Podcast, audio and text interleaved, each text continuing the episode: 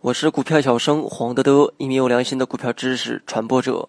今天我们主要讲的内容是跌破均线卖出法。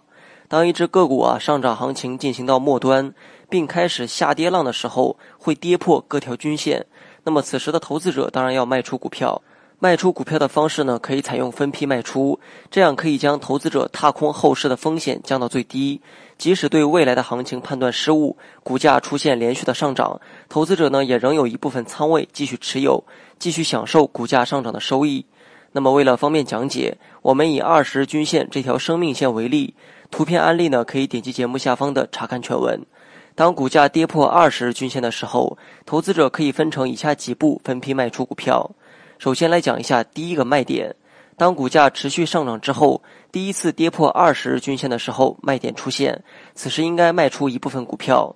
然后是第二个卖点，第一个卖点出现之后，如果股价今后跌破二十日均线的幅度超过了百分之五，则说明啊这是一次有效的跌破行情，此时的投资者应该继续卖出手中的股票。如果今后的股价连续下跌，当每一次下跌的幅度都超过上一次减仓价位的百分之五十，就可以继续减仓。如果股价第一次跌破二十均线之后，下跌幅度没有超过百分之五，则第二个卖点就不存在。这说明啊，股价在跌破二十均线之后，会出现短期的反抽，去回靠二十均线。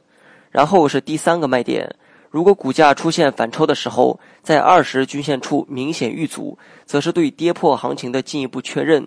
此时的投资者应该继续抛出手中的股票。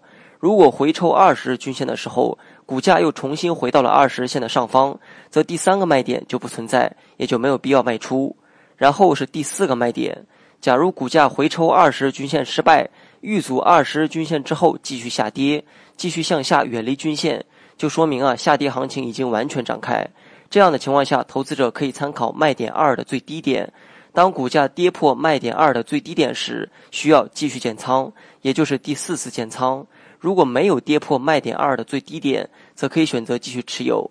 以上四个卖点当中，除了第一个卖点之外，剩下三个卖点如何出现，甚至会不会出现，都是未知数。